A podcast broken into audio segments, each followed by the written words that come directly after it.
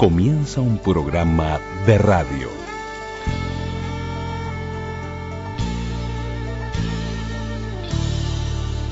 Un programa de radio. Un programa de radio. Radioactividades. Radioactividades.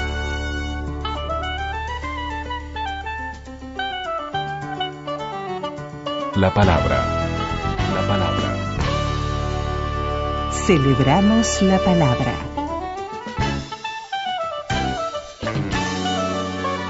Juan Carlitos Mareco, estás en el último bloque de este programa correspondiente al día. ¿Qué te importa? Estación de Londres de la BBC. Estación de Londres de la BBC. Atención a la por eso.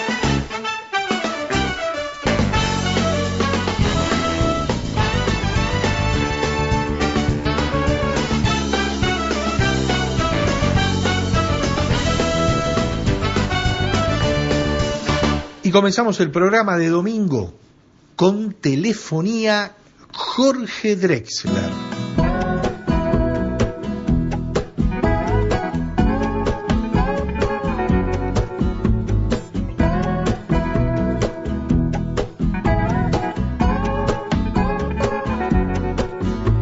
Que viva la telefonía en todas sus variantes. Pensando estaba que te me escabullías cuando vi tu nombre en la llamada entrante. Bendita cada onda, cada cable. Bendita radiación de las antenas. Hoy, 17 de mayo, Día Mundial de las Telecomunicaciones, Conectar 2030, las TIC para los Objetivos de Desarrollo Sostenible. Antes de saber que te quería, te dejo este mensaje simplemente para repetirte algo que yo sé que vos sabías.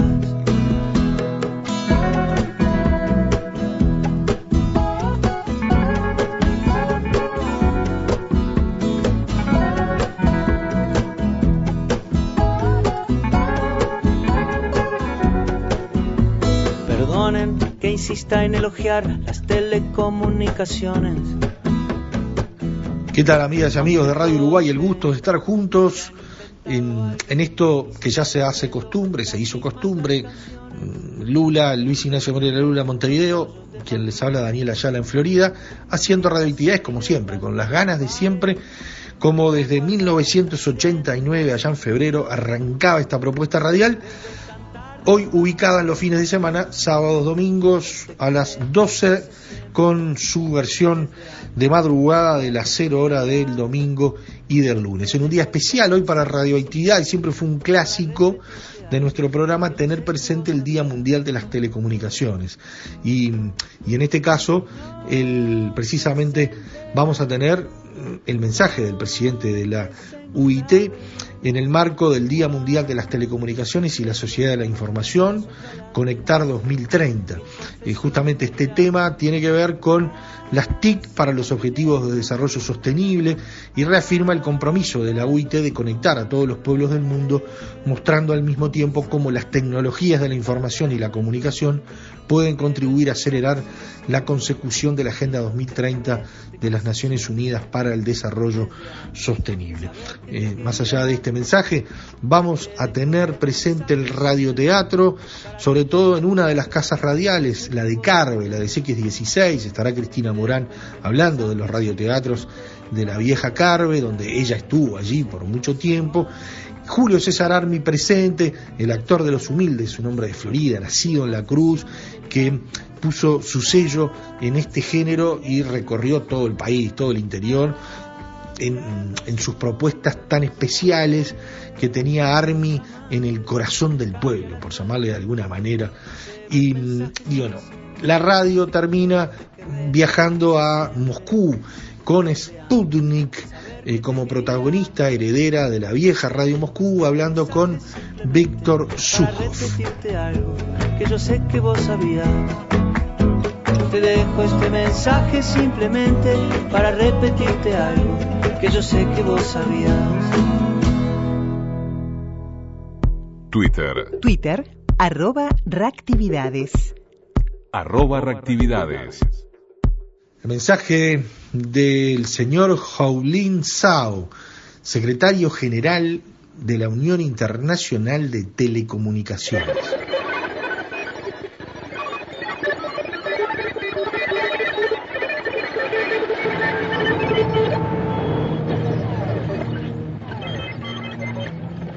El 17 de mayo de cada año, personas de todo el mundo se suman a la familia de la UIT para celebrar el Día Mundial de las Telecomunicaciones y la Sociedad de la Información. Este año, les pido a todos ustedes que se unan a mí para hacer avanzar la Agenda Conecta 2030 de la UIT.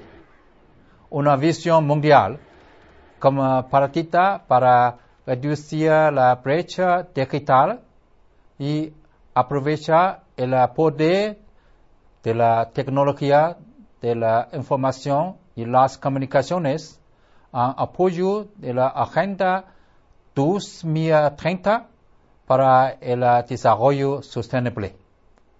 Les invito a mostrar al mundo lo que pueden hacer las nuevas tecnologías como 5G y el transporte inteligente, la Internet de las cosas, la IA y la cadena de bloques para mejorar la vida de las personas y propiciar el desarrollo social y económico.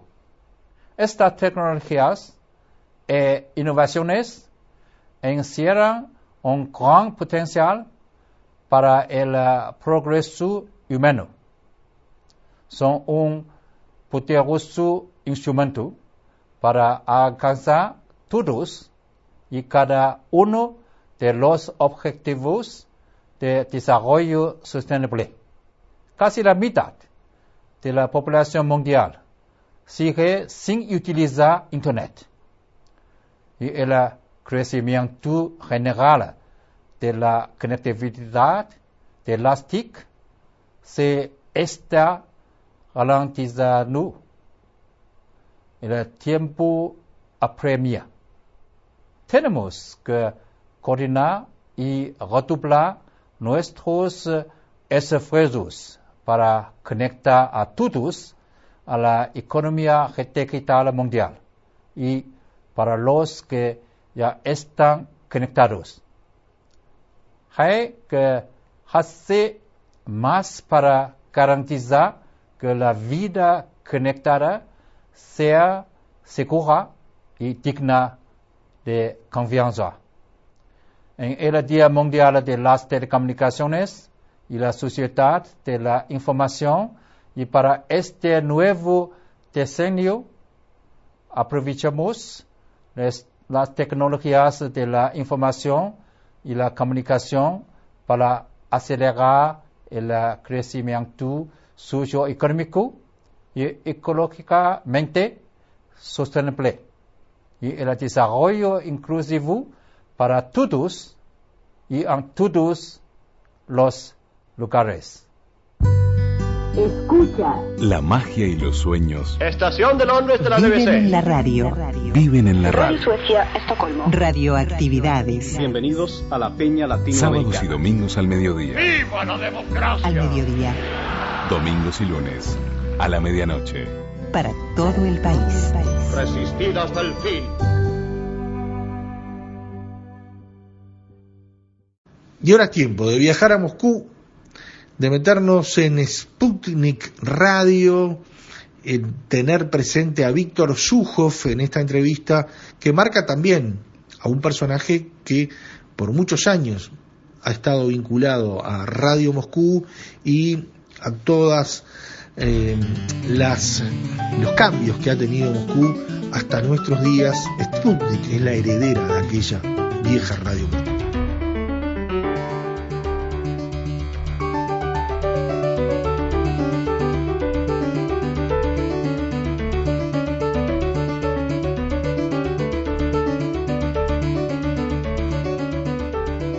Estamos aquí en plenos estudios de, Sputnik, de- del edificio de Radio Moscú, con todo lo, simbólico, lo emotivo, que significa, hablando con, bueno, con el jefe del servicio en español, de- que además tiene una larga historia, un recorrido enorme en lo que fueron las etapas de esta casa radial.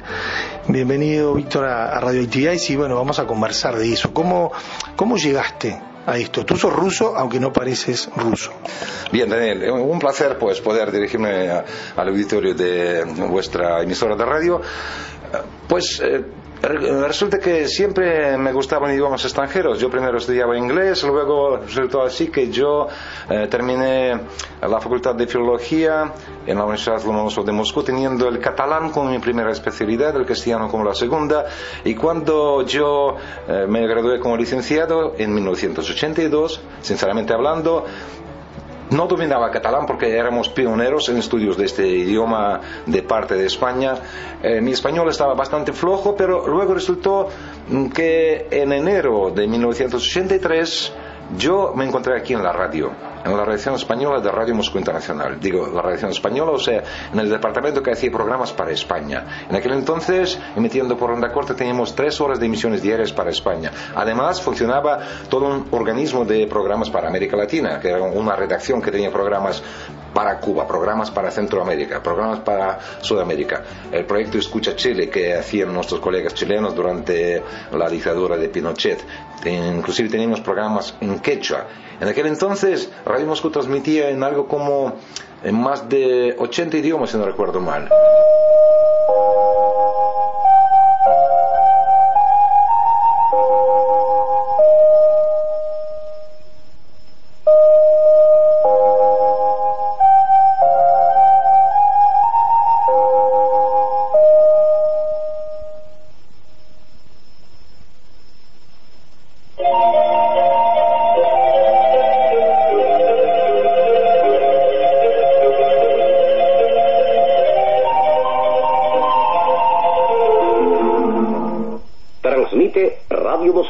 Internacional en su servicio para América Latina.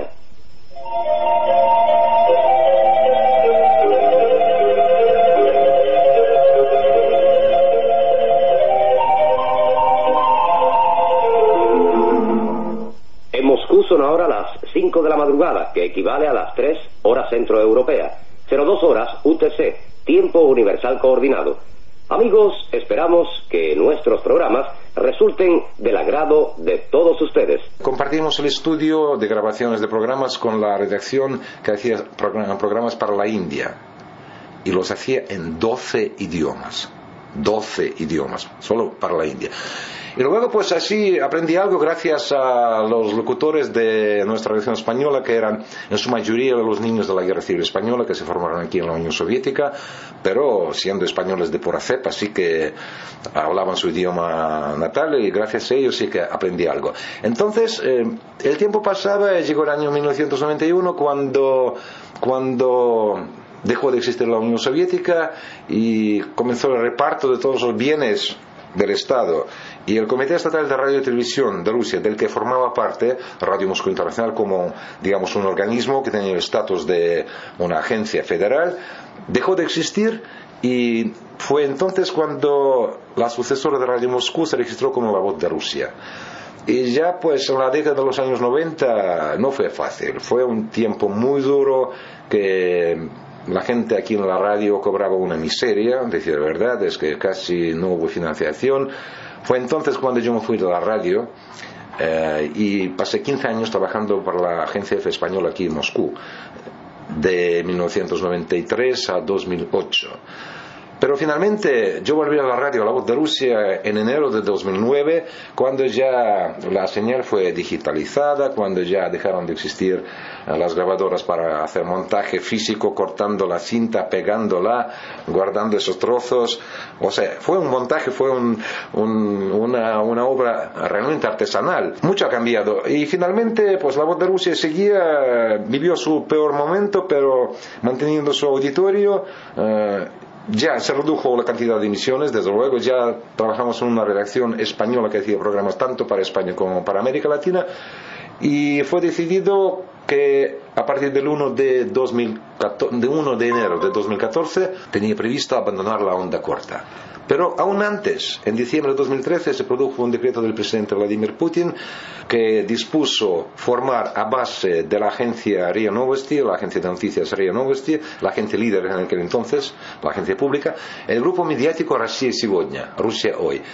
Y lo que era la voz de Rusia pues empezó a formar parte, o sea, parte del personal de la voz de Rusia empezó a formar parte de ese grupo mediático Rusia Сегодня. Y a primeros de 2014 fue registrado un nuevo medio, Sputnik.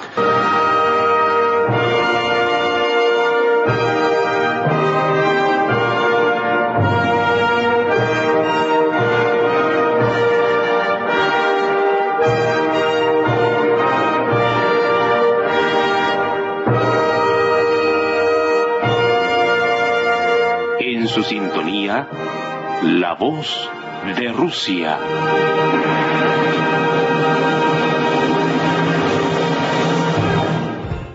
Estimados amigos, les saludamos muy cordialmente cuando son las 4 de la madrugada aquí en Moscú, lo que equivale a las 0 hora UTC. Y les recordamos que puede sintonizarnos en las siguientes frecuencias: 9830 y 9665 kHz hacia América Central y por 12010, 11510, 7330 y 7300 kHz hacia América del Sur. Además, en los 603 kHz en onda media hacia Europa. Les deseamos una buena sintonía con la esperanza de que nuestros programas sean del agrado de todos ustedes. Sputnik está en órbita. Giramos alrededor del planeta para acercarte la noticia. Bienvenidos, es un gusto recibirlos. Frikio Jurkovic y Alejandra Patrone los saludan desde Montevideo. Hola, ¿cómo están todos? Un programa con mucha información. ¿Qué les parece si ya nos metemos en los titulares del día? Hoy con nosotros. Tenemos un invitado especial para presentarles. Hoy con nosotros. Y también contamos contigo. Desde la creciente agresividad de Estados Unidos hasta la mítica mano del Kremlin en el referendo catalán En su visita a los estudios de Radio Sputnik en Moscú. Tratar de explicar de qué se trata. Entonces, Rusia Сегодня es un grupo mediático que tiene eh, la agencia RIA Novosti que hace todo tipo de informaciones en ruso, que siendo política, cultura, economía y deportes, o sea, siendo una de las agencias eh, líderes en el mercado informativo de Rusia, y todo lo que va destinado al exterior se llama Sputnik. Y ahora tenemos eh, Sputnik en 32 idiomas, si no recuerdo mal, haciendo un fuerte énfasis en la promoción de nuestros contenidos para el espacio postsoviético. Por eso tenemos Sputnik en ruso, que tiene sus sucursales en prácticamente todas las eh, capitales de las antiguas repúblicas exsoviéticas. Y lo que va destinado al exterior también se llama Sputnik y tenemos programas eh, en principales idiomas, digamos, eh, inglés, alemán, francés, español, portugués, mm, polaco, y algunos otros idiomas. Entonces, ¿qué es hoy día Sputnik en español? Eh, por un lado tenemos servicio informativo que se llama Sputnik Novosti, o sea, Sputnik Noticias, eh, que hace a diario más de 500 noticias. Es un, es un, un, agente de noticias en realidad que tiene varios clientes. Y también tenemos la web, la región española que hace el portal de Sputnik Mundo. Y tenemos el brazo radial que me toca dirigir, que somos siete personas haciendo los contenidos, hacemos dos programas diarios y el equipo de edición, otros eh, seis profesionales. Además tenemos presencia en FM a través de frecuencia cero en Argentina, les mandamos una hora de contenidos a diario. También tenemos nuestro hub en Montevideo, donde nuestros colegas hacen eh, su programa mm, en órbita eh, todos los días, salvo los fines de semana, que se transmite a través de una emisora de radio local también a través de nuestro portal. Así que digo, somos pocos, pero tratamos de hacer eh, lo mejor de nuestras posibilidades. Más o menos en breve es lo que puedo contar sobre esa larga historia de Radio Moscú, aunque, bueno, en realidad Radio Moscú fue la emisora de radio exterior más antigua del mundo, nacida el 31 de octubre de 1929.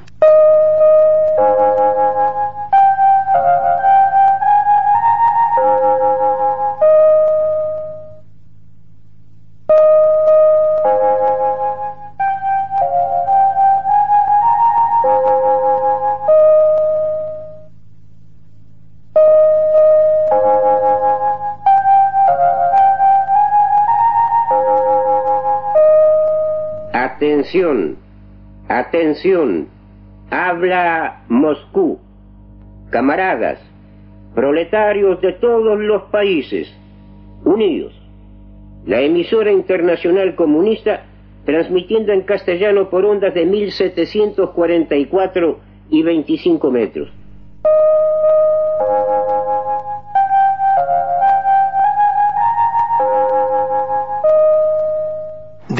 Quiero hablar, no del 29, pero sí de lo que vos viviste eh, en el proceso, de, pleno proceso de Radio Moscú. Me estuviste mostrando estudios eh, que, bueno, por allí salía el, servicio latinoamericano, eh, donde se hacían espacios y puertas en donde entraba la gente a hacer los programas.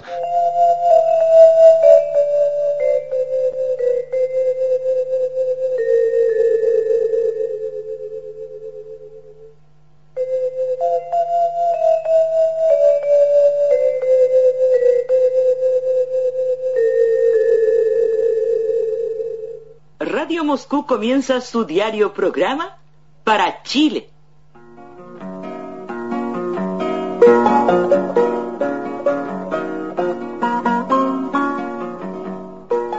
Escucha Chile.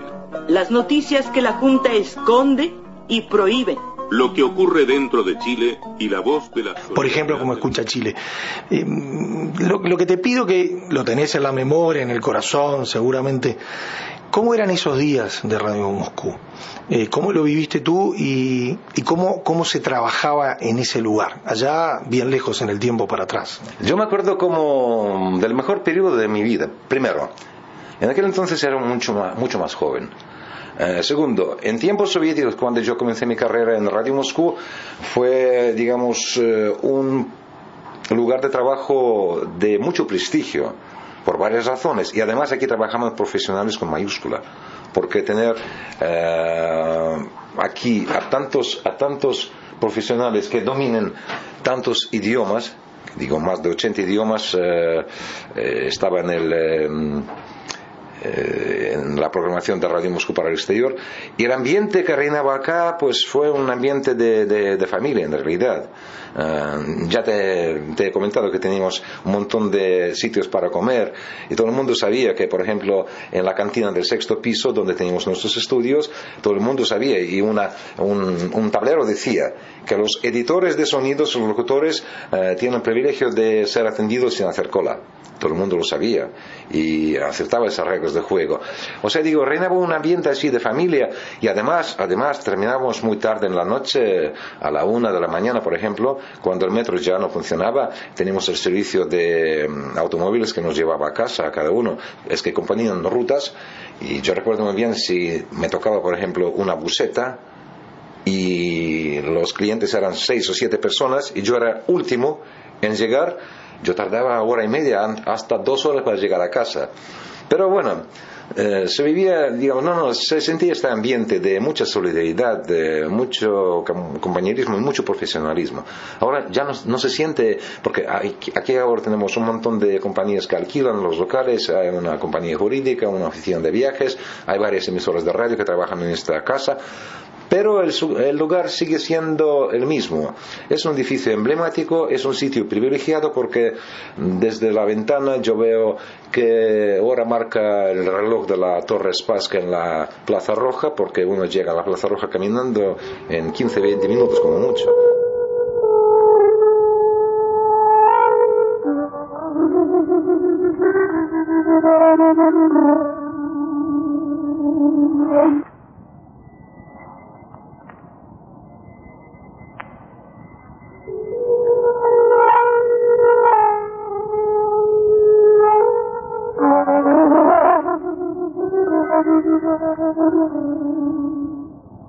Aquí, Magallanes.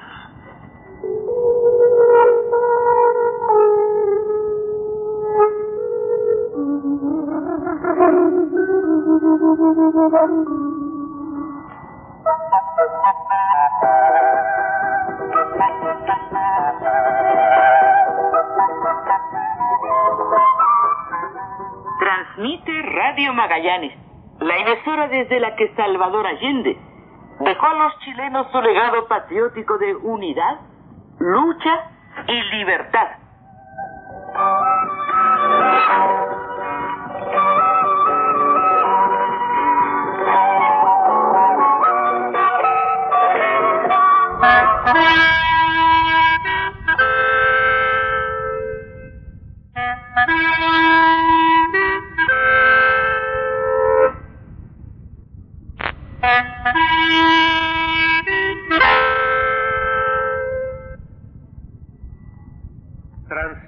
Emisora Paz y Progreso, portavoz de entidades sociales de la Unión de Repúblicas Socialistas Soviéticas.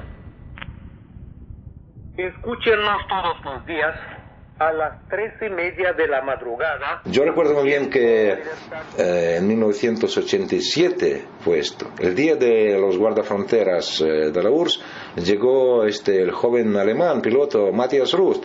Yo lo vi por la ventana, que apareció una avioneta que dio tres vueltas y de repente aterrizó a la altura de la Catedral de San Basilio.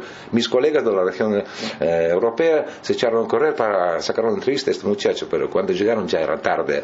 Fue rodeado por otra gente. Antes que ustedes. Pero digo, realmente este sitio te permite pues ser testigo de acontecimientos de de, de, tanta relevancia que es alucinante. Por ejemplo, basta con uh, referirnos al desfile militar del 9 de mayo. Por la ventana, si yo hago turno el 9 de mayo, y suelo hacer desde hace muchos años, yo veo eh, la parte aérea de este desfile cuando están sobrevolando la Plaza Roja, los aviones, los helicópteros, es una maravilla. Tú lo ves por la ventana ¿Quién más eh, puede decir que tiene este privilegio de poder contemplar el desfile desde muy cerca?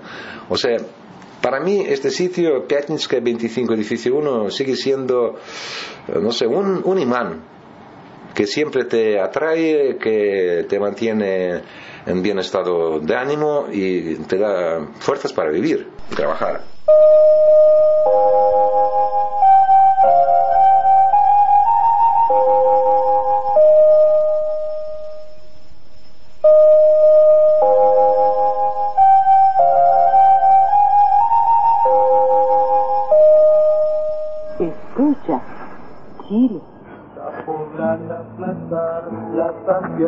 Libertad no podrán interceptar la radio de la verdad. Nunca podrán detener al pueblo trabajador, ni con patrañas, ni balas, ni terror. Igual que tú, igual, igual que tú, igual. Igual que tú, yo también escucho Radio Moscú. Una experiencia histórica, pero que debe terminar.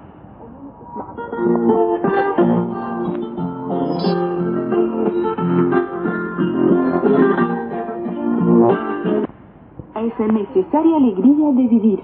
Escucha Chile.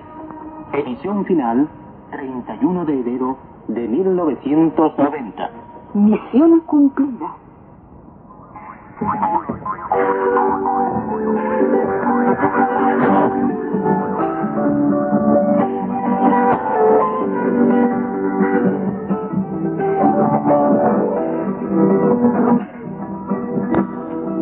Jornada décima y final. Misión cumplida. Así finaliza Escucha Chile. Nacimos en septiembre de 1973. Primero, Escucha Chile. Luego, Radio Magallanes. Triunfantes las fuerzas democráticas de Chile en las elecciones del 14 de diciembre pasado. Dispuesta la transmisión del mando para el 11 de marzo próximo, con fecha, por lo tanto, el inicio de la transición a la democracia, nosotros consideramos nuestra misión cumplida. Hoy, 31 de enero de 1990, último programa de Escucha Chile. Aun cuando terminan los programas para Chile, Chile sigue y seguirá presente en nuestros corazones y en nuestros programas de Radio Moscú Internacional para América Latina. Escucha Chile. Misión cumplida. Escucha Chile.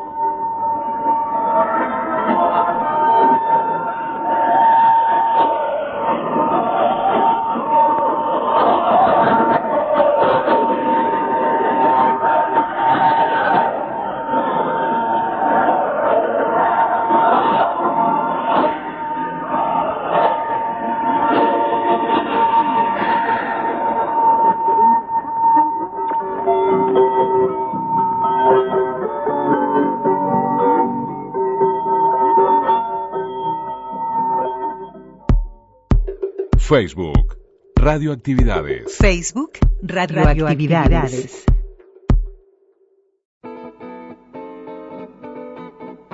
Y si hablamos de radioteatro, tenemos que hablar de Carve.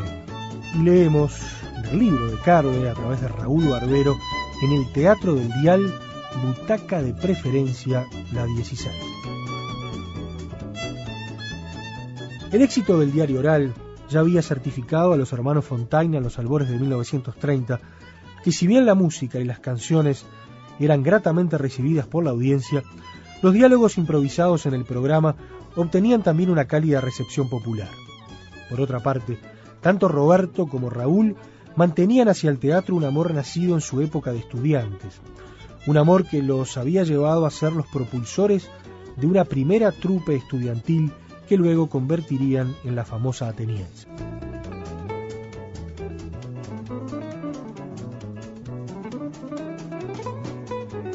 Era preciso, y a esa conclusión llegaron de común acuerdo, que Carve dedicara un espacio de sus transmisiones a la irradiación de las obras de mayor suceso en las carteleras montevideanas o bonaerenses.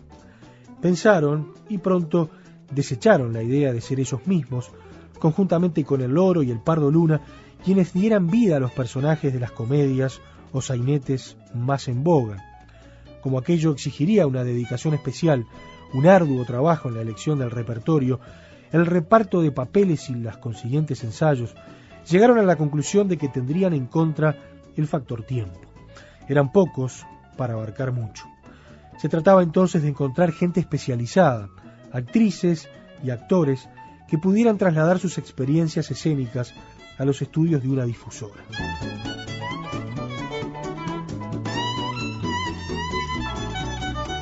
...90 años de la radio.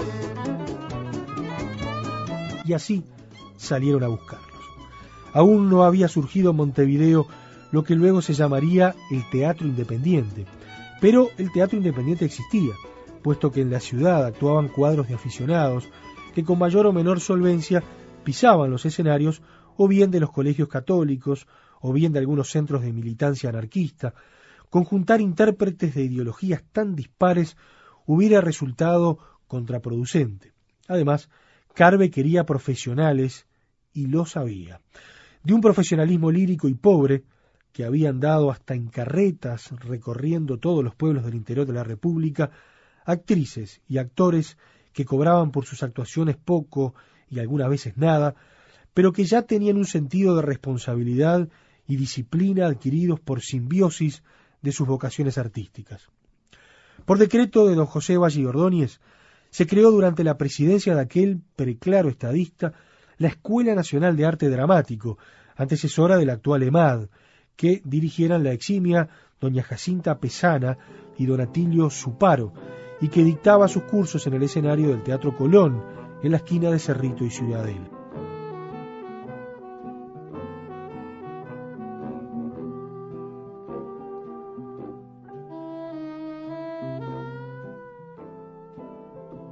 De esa escuela surgieron Orestes Caviglia, Berta Irín, la madre de la escritora Beatriz Guido, y entre otros muchos, Pedro Beco y Teresita Lacanó. Pareja romántica en escena, como lo fuera en la vida real. Primeras figuras de la compañía de don Carlos Brusa, sabían ya del halago, del aplauso y del aprecio populares. A ello fue a buscar Raúl Fontaina para invitarles a formar un elenco que debutaría de inmediato en Radio Carve.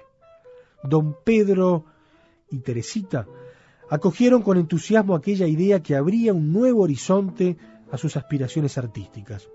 Llamaron para ingresar a la compañía a Rosario Ledesma, Celina y Camila Sánchez, Mecha Bustos, Lica Prat, Gaspar Trabucchi, Carlos Strafurini, Santiago Santulo, Luis Cuda, Pepe García Vila, Isabelino Rodríguez Lasalle, Ángel Tesitore, Diego Granotich y otros. Y también una niña que se llamaba Maruja Santulo y que, bueno, después se transformó en primerísima figura de nuestra comedia nacional. Una noche, qué noche, dice Raúl Barbero en este libro, salieron al aire por primera vez interpretando una obra de Florencio Sánchez. aquella gente fogueada en cientos de escenarios, acostumbrada a enfrentarse con plateas heterogéneas, segura de sí misma y convencida, y bueno, hizo historia. Desde el próximo martes a las 15, por esta emisora, un nuevo ciclo de novelas sentimentales. Escuche la pausa romántica de Coca-Cola con Violeta Amoretti, Pablo Lagarde Wilson, en la apasionante producción de Mario Castro, Cuando la noche se fue.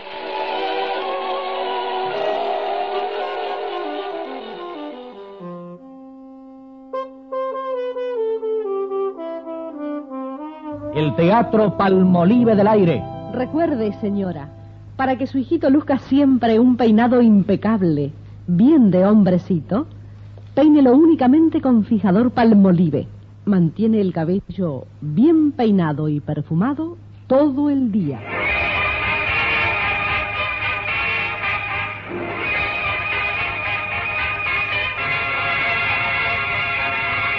Palmolive. El suave jabón de belleza presenta su teatro Palmolive del Aire.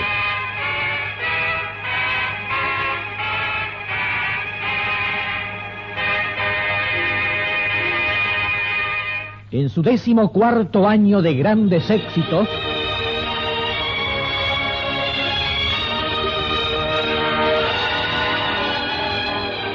Hilda Bernard, Oscar Casco,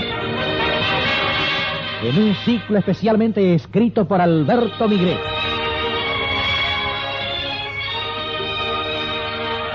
En la cartelera de este mes,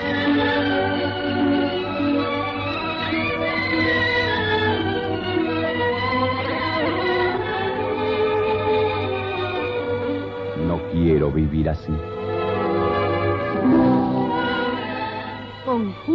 César Barton en los relatos. y la participación especial de Sara Prosperi, Roberto Lopresti, Fernando Morán, Andrea Ducase y Osvaldo Cané. Dirección, José Tresenza.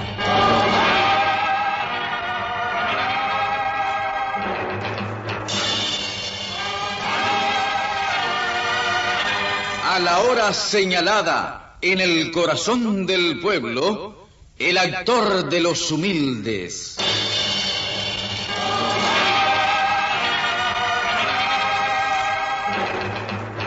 Compañía Nacional de Comedias, Julio César Armi.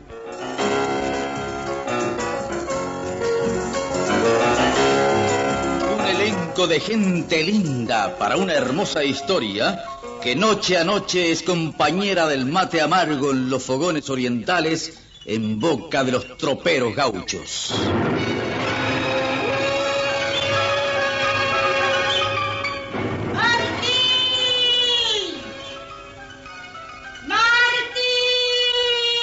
¡Ya voy, mamá!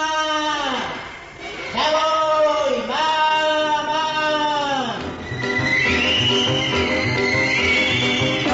Martín Aquino, el último matrero.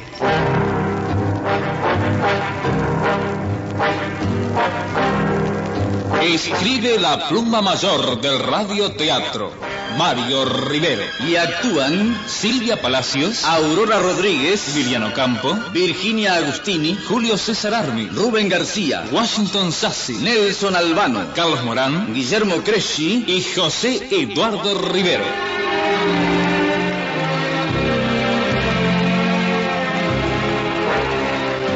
Los relatos, Danilo Fuentes, locución comercial Lucia Regui, Gustavo de los Santos y Leonel Aníbal Piñero. Guión musical y efectos especiales Carlos Catalinich.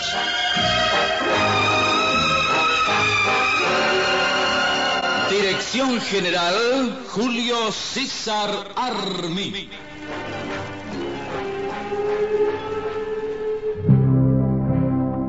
La estancia de los Funes estaba en el norte. Su dueño, don Leoncio Funes, era un hombre de costumbres aristocráticas y acostumbrado a vivir bien. Por eso pasaba la mayor parte del tiempo en la ciudad, dejando la estancia a cargo de su capataz, Javier Medina, un hombre de grandes condiciones, cuyo único defecto era repartir su corazón entre todas las mozas lindas del lugar.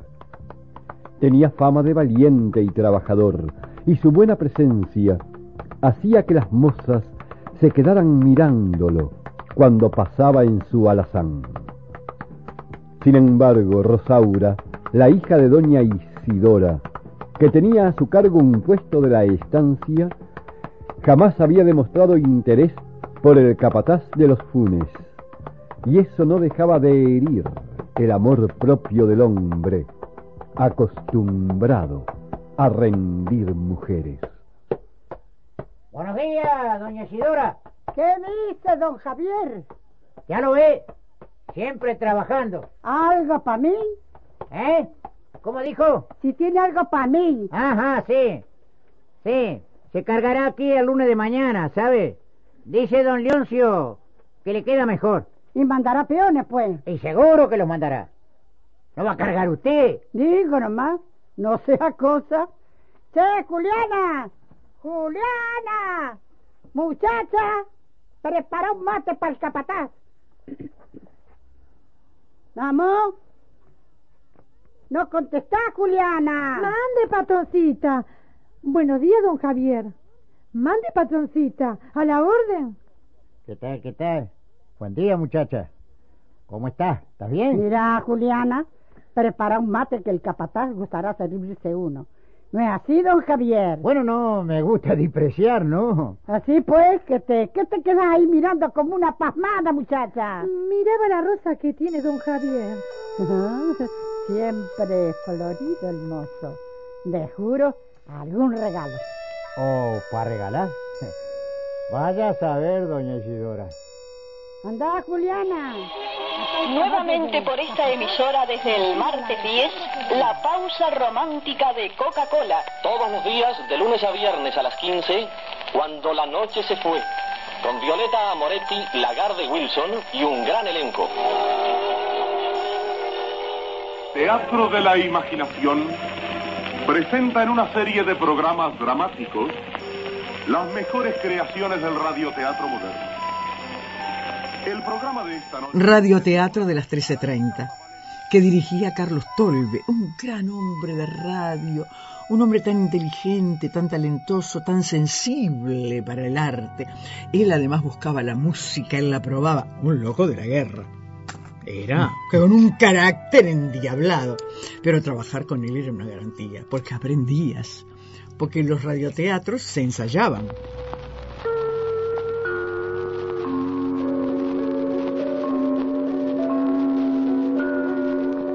Solía quedar corto de pronto un capítulo, porque si el capítulo es largo, vos cortás en la tanda, decís esto no va o antes lo prevés. Pero cuando hay que estirar, si el capítulo está, es bravo. El actor, en esa época que era de radioteatro, estaba acostumbrado a que se lo dieran escrito.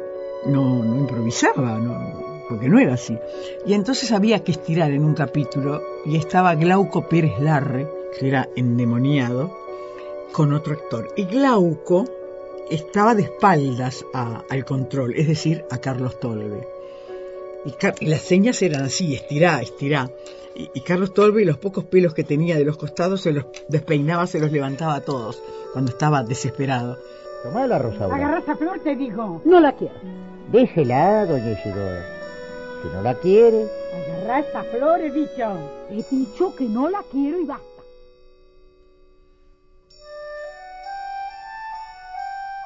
Y al otro actor, que estaba de frente a él, le dijo que estirara. Estirar, le decía, con las señas correspondientes. El actor entendió. Y de pronto algo que daba mucho resultado porque se tomaba el tiempo, ¿viste? Sacás la cajilla, se hace el ruidito del cigarrillo.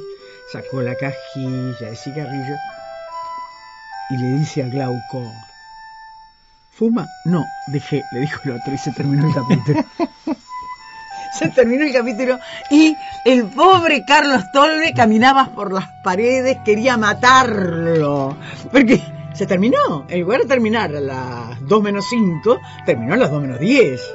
Viva carne, viva América, y viva la libertad.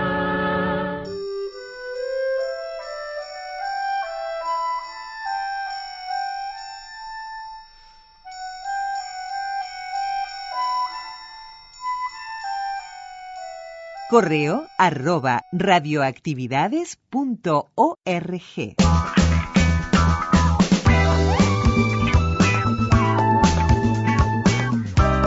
Y terminamos el programa con Cursi del 2 al 70.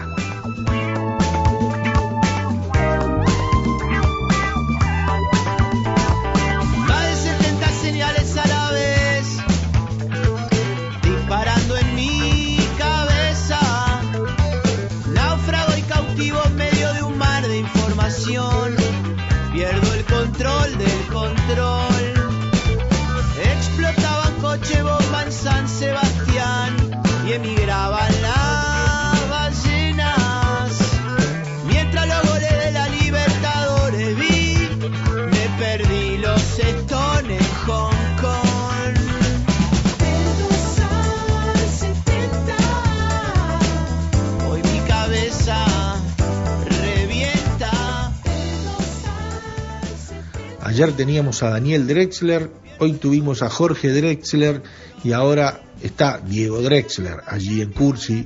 Eh, Así que el gusto de tener al clan Drexler en este fin de semana en Radioactividades. Admiradores somos de, su trabajo realmente, ¿no? Qué, familia y qué músicos.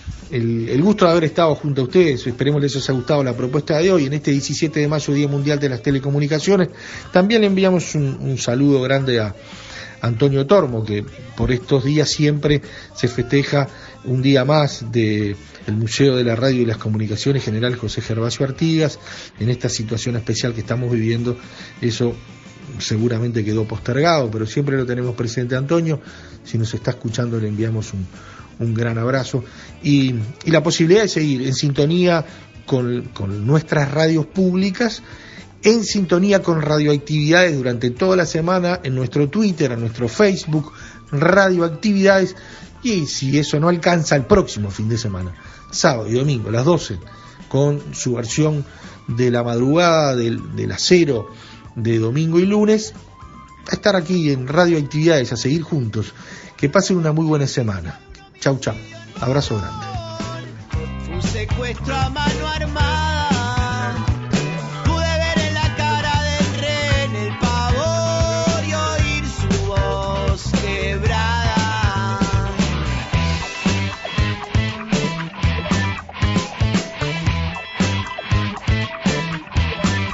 Conducción, Daniela Ayala. Locución institucional, Silvia Roca y Fabián Corrotti. Producción y edición de sonido, Luis Ignacio Moreira.